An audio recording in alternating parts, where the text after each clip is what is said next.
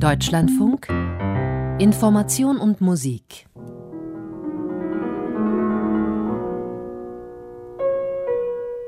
Denke ich an Deutschland wenn ein Gespräch mit dem alles beruhigenden Schlusssatz endet, es ist nur eine Phase, Hase, dann geht das auf ihn zurück, den Schriftsteller, Journalisten, Drehbuchautor Maxim Leo. Geboren 1970 in Ostberlin als Kind einer weit verzweigten, in die Welt vertriebenen jüdischen Familie. Ihr hat Maxim Leo vor drei Jahren ein schriftstellerisches Denkmal errichtet in seinem Roman Wo wir zu Hause sind. Maxim Leos Gedanken an Deutschland, die teilt er jetzt mit uns.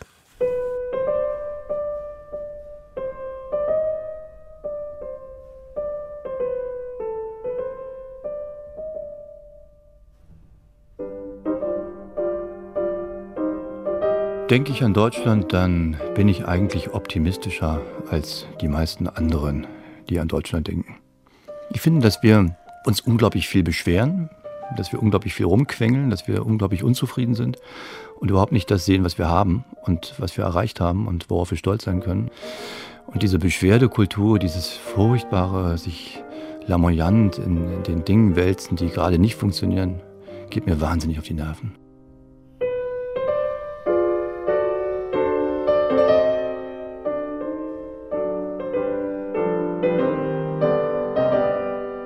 Finde, wir können alle total froh sein, in diesem Land zu leben. Es gibt natürlich viele Dinge, die nicht so toll sind. Es kann auch immer alles noch toller sein, aber uns geht es wahnsinnig gut und daran sollte man öfter mal denken.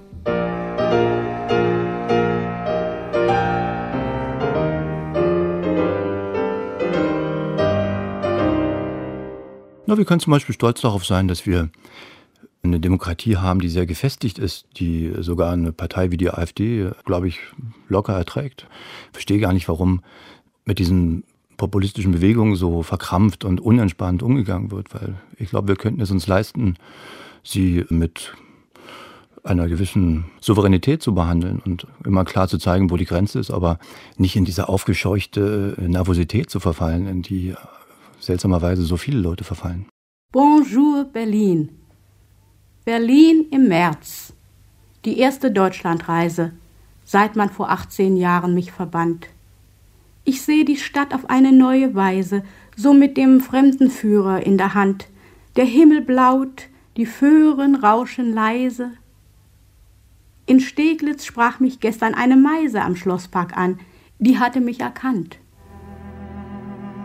Ich glaube, meine israelischen Verwandten die haben das immer mitbekommen, dass Berlin da eine große Bedeutung hat für die Familie, für ihre Großeltern, für ihre Eltern.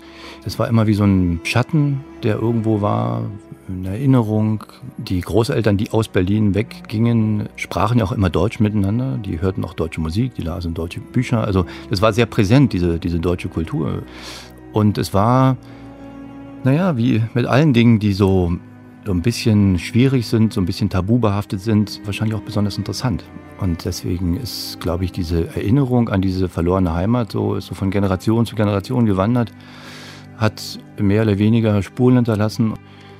Ja, die Frage, inwiefern ich berührt bin von der jüdischen Vergangenheit, auch von der Opfervergangenheit meiner Großeltern, Eltern, ist sehr schwer zu beantworten, weil generell kann ich sagen, vielleicht, dass bei mir eine große Sensibilität übrig geblieben ist für zum Beispiel Dinge wie Antisemitismus oder Fremdenfeindlichkeit überhaupt. Auch was zum Beispiel Menschen angeht, die ihre Heimat verlassen müssen, die flüchten müssen. Also als die Flüchtlingswelle hier ankam, habe ich es wahrscheinlich anders gefühlt als möglicherweise andere Leute, weil ich kannte diese Flüchtlingsgeschichten aus meiner eigenen Familie.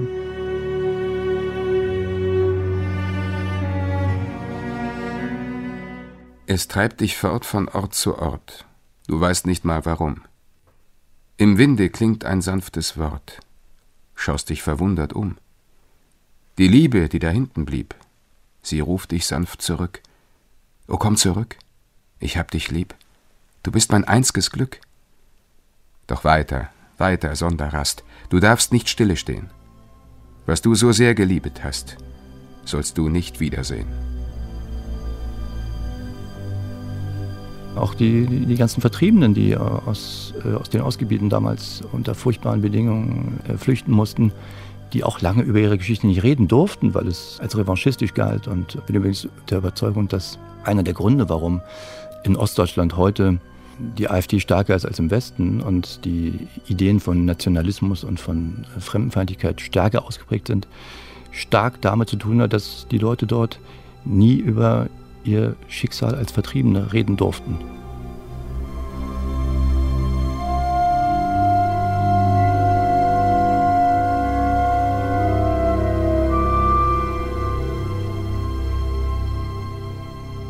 Ich glaube, dass es schwierig ist für die Generation, die damals gehen musste, darüber zu sprechen mit ihren Kindern ganz offen, was jetzt da eigentlich passiert war und was es bedeutet, vertrieben zu werden, aus einem Land rausgeschmissen zu werden. Das ist ja ist eine Kränkung, die da passiert.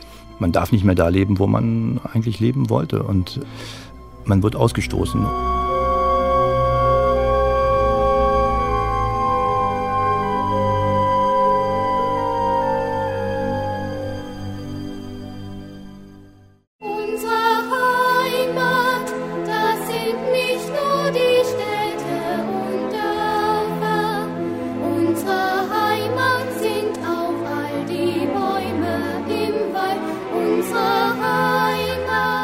Glaube nicht, dass man Heimat mitnehmen kann, ähm, weil es ist immer irgendwie mit einem Ort verbunden.